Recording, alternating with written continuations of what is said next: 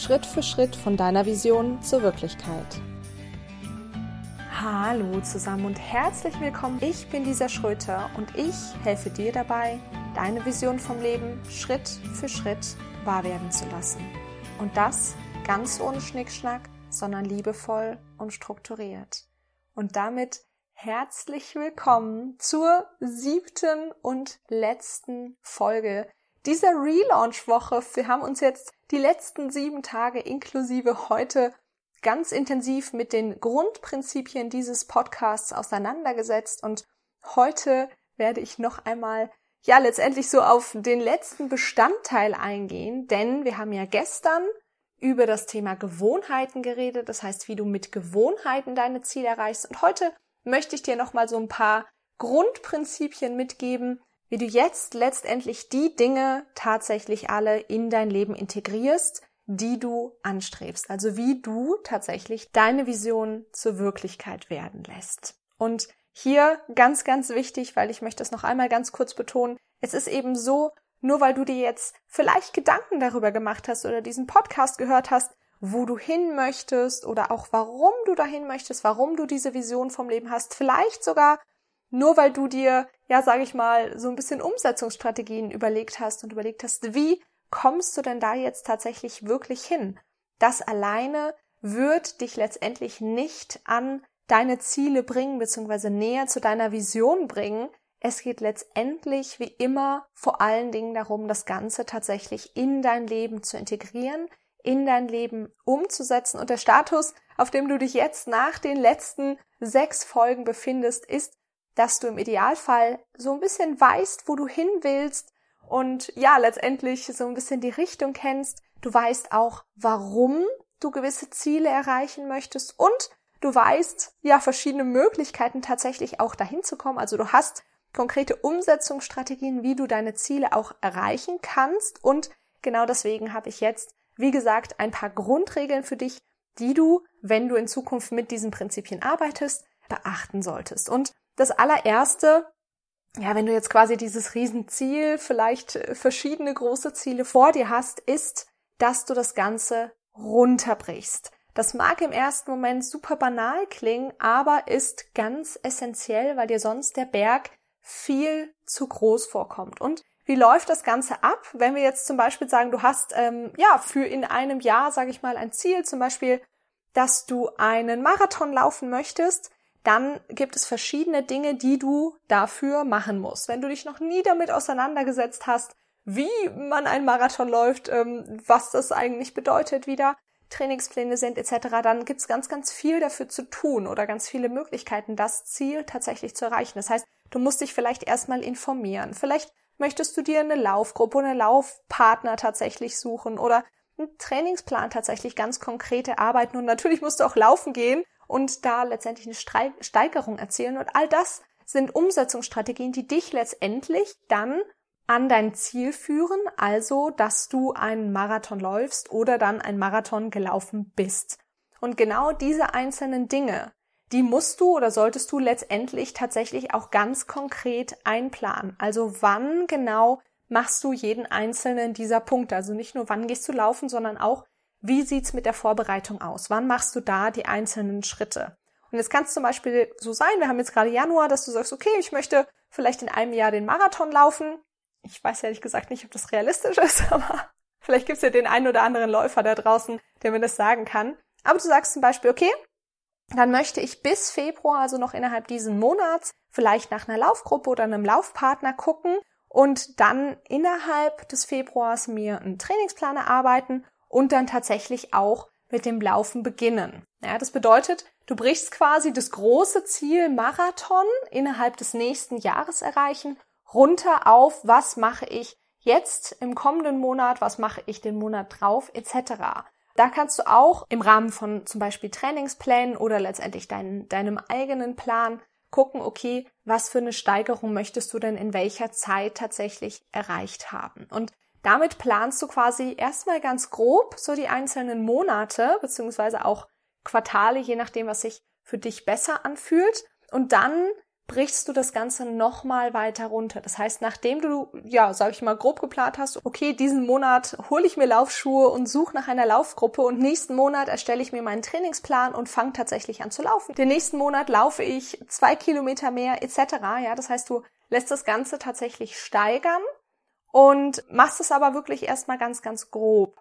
Und wenn du dann quasi vor dem Monat angelangt bist, also wenn du dir dann den Februar anguckst, dann kannst du auch wirklich genauer hinschauen. Das bedeutet, wenn du jetzt gesagt hast, okay, im Februar möchte ich ja mir einen Trainingsplan erarbeiten und mit dem Laufen anfangen, dann schaust du quasi zum Februar hin, genauer hin, dass du zum Beispiel in der ersten Woche ähm, dir deinen Trainingsplan erarbeitest, deine Laufgruppe hast du ja schon und ähm, dann tatsächlich in der zweiten Woche zum Beispiel mit dem Training anfängst. Und hier kannst du dann letztendlich ganz intensiv mit Gewohnheiten arbeiten. Also bei allem, was repetitiv ist, kannst du wundervoll mit Gewohnheiten arbeiten.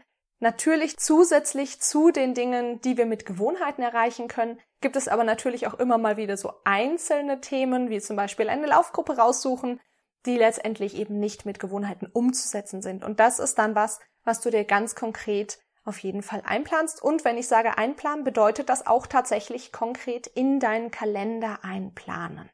Und wie sieht genau das, also dieses konkret in den Kalender einplanen, jetzt mit einzelnen Zeiten ganz konkret aus, also zum Beispiel einer Woche oder einem Tag? Da habe ich auch nochmal, ähm, ja, ich mag, sag mal so Grundregeln, an die du dich auf jeden Fall halten solltest. Das allererste, was du bitte immer, immer, immer, immer, immer machst, bevor du irgendwas einplanst, ist, dir deine Pausen einzuplanen. Das gilt übrigens auch für längere Zeiträume. Das bedeutet, wenn du jetzt eine grobe Jahresplanung machst, dass du natürlich als allererstes Mal deine freien Zeiten, deine Urlaubszeiten, vielleicht auch Weiterbildungszeiten etc., dass du sowas einplanst und blockierst. Genauso für die Monate oder für die Wochen, dann zum Beispiel Sonntag oder Samstag und Sonntag, dass das frei ist. Aber auch innerhalb des Tages, dass du deine freien Zeiten als allererstes planst und dann tatsächlich auch wirklich blockst in deinem Kalender. Weil das Problem ist nämlich, wenn wir die freilassen und nicht blocken, bedeutet das, dass die sich automatisch füllen werden. Das bedeutet so die klassische Me-Time, vielleicht auch Mittagessen etc. tatsächlich im Kalender blocken. Nachdem du dann deine Pausen eingetragen hast und geblockt hast, kommt als nächstes dein allererster, wichtigster Schritt zu Beginn des Tages und quasi immer, um nach der Eisenhower Matrix zu gehen, etwas Wichtiges und Dringendes oder, wenn du schon so weit bist, dass du nichts Wichtiges und Dringendes mehr hast, immer etwas Wichtiges, aber nicht Dringendes. Dir kommt bitte nie irgendwas rein, was vielleicht dringend ist, aber nicht wichtig. Denn wenn du jetzt hier immer nur Dinge drin hast, die wichtig sind, dann hast du jeden Tag die Versicherung, dass du einen Schritt weiter an dein Ziel gekommen bist und damit letztendlich wirklich in die Richtung gegangen bist, in die du wirklich gehen möchtest und nicht nur in der Reaktion warst. Genau. Und dann planst du den Rest. Und auch hier bitte wieder nach der Eisenhower Matrix gehen. Das bedeutet nach dem Thema Prioritäten, das wir auch in Folge 4 besprochen haben. Also zur Not hör da einfach nochmal rein. Und ganz wichtig, beachte hier bitte ganz stark, wann du am Tag fit bist. Also bist du zum Beispiel eine Morgensperson oder bist du eher so eine Abendperson? Also wann bist du zum Beispiel kreativ? Wann bist du ganz konzentriert? Wann fällst du vielleicht eher in so ein Loch? Und passe darauf letztendlich dann wirklich an, wann deine hochkonzentrierten und hochfokussierten oder eben auch kreativen Ar Arbeiten stattfinden sollen, wann du eher sozial bist und achte da wirklich drauf. Es gibt so oft da draußen ähm, Leute, die sagen, okay, morgens um fünf muss jeder aufstehen, totaler Quatsch wenn deine innere Uhr anders funktioniert, ist das auch vollkommen in Ordnung, ja. Also schau wirklich, was ist deine innere Uhr? Kannst du auch mal so ein bisschen tracken und einfach gucken, wann bist du leistungsfähig, wann eher nicht so? Und dann achte da letztendlich drauf, während du dann einplanst, wann du ganz konkret welche Sachen einplanst. Und hier natürlich immer in den Situationen, wo du besonders leistungsstark, wo du konzentriert bist, wo du fokussiert bist, wo du Bock hast, ähm, da natürlich immer tendenziell eher die Dinge einplanen, die wichtiger sind, als die, die eher unwichtiger sind. Und hier noch ein ganz, ganz wichtiger Tipp, und ich bitte dich wirklich, das zu machen, gerade am Anfang, wenn du anfängst, tatsächlich mit einem Kalender zu arbeiten und so ein bisschen Struktur in dein Leben zu bringen, maximal 60 bis 80 Prozent deiner Zeit, der zu verplanenden Zeit, mit fixen Terminen zu verplanen. Das ist wirklich essentiell, denn wenn du das nicht machst und ich sage mal 80 bis 100 Prozent deiner Zeit tatsächlich verplanst, es kommen immer unvorhergesehene Dinge. Dinge brauchen eigentlich immer länger, als wir das denken. Ähm, und gerade am Anfang will man auch meistens ein bisschen viel in sehr, sehr kurzer Zeit. Und damit hast du so ein bisschen Puffer. Denn das Schlimmste, was dir passieren kann, ist, dass du dir zu viel einplanst und dann ähm, nach zwei Wochen sagst du, mm, ja, das war alles viel zu viel, das war super anstrengend, ich war total frustriert, ich habe das alles nicht geschafft, ich habe keinen Bock mehr, das System funktioniert für mich nicht. Das ist aber letztendlich gar nicht der Fall. Das System funktioniert, nur du darfst dir da quasi nicht zu viel draufpacken und passt das da so ein bisschen an und schau wirklich, dass du ja aus Liebe handelst und aus Freude an der Zukunft und aus Freude quasi deine Vision zu erreichen und nicht aus Druck und Angst und quasi aus einem Weg von, sondern tatsächlich aus einem, okay, wie krass ist das, was da alles wirklich passieren kann und wie wunderschön ist das.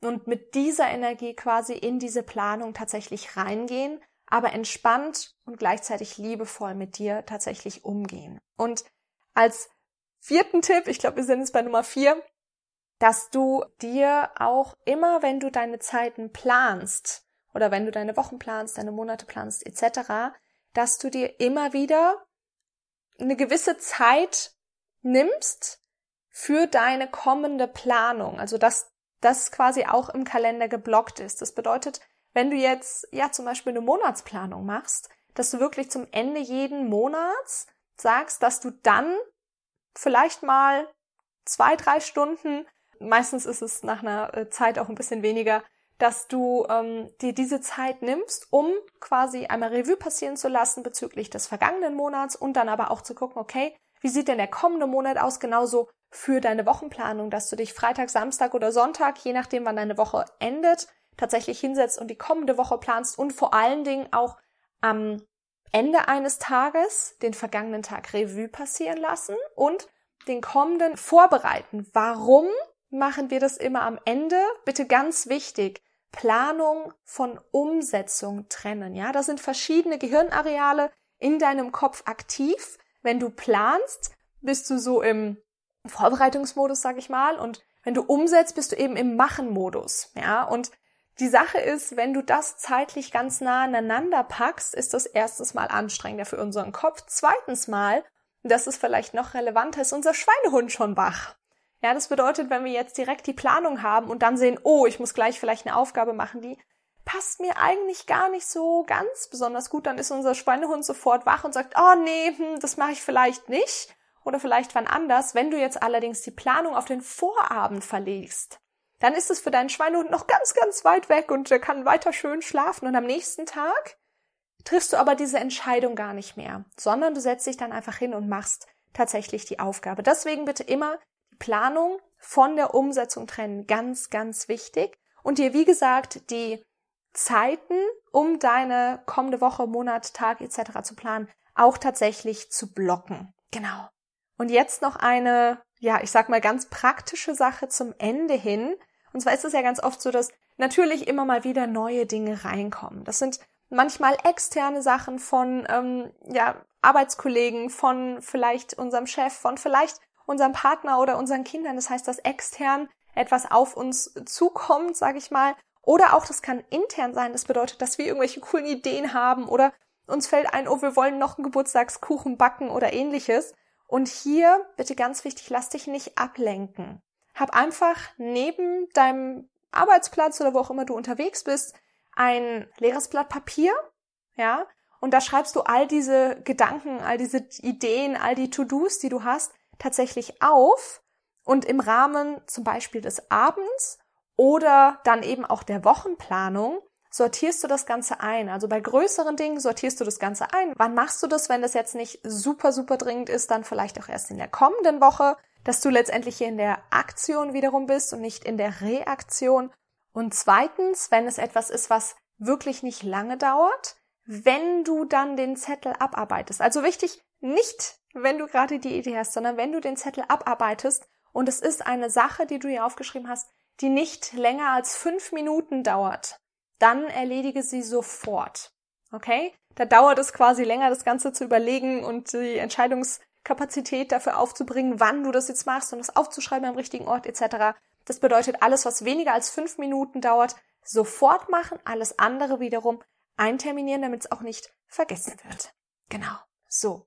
Das war es mit so ein paar Grundprinzipien für dich, wie du denn jetzt tatsächlich ganz konkret auch die Dinge umsetzt und planst und worauf du dabei achten solltest, wenn du das in Zukunft machst, um deine Vision letztendlich Wirklichkeit werden zu lassen. Und ich möchte dir das natürlich noch einmal ganz kurz zusammenfassen. Und zwar als allererstes brichst du deine großen Ziele, deine Vision auf kleinere Zwischenziele runter, bis du tatsächlich bis am Tag angelangt bist und dann kannst du das Ganze in den Kalender packen und hier immer maximal 60 bis 80 Prozent deiner Zeit, tatsächlich der zu verplanenden Zeit, mit fixen Terminen verplanen.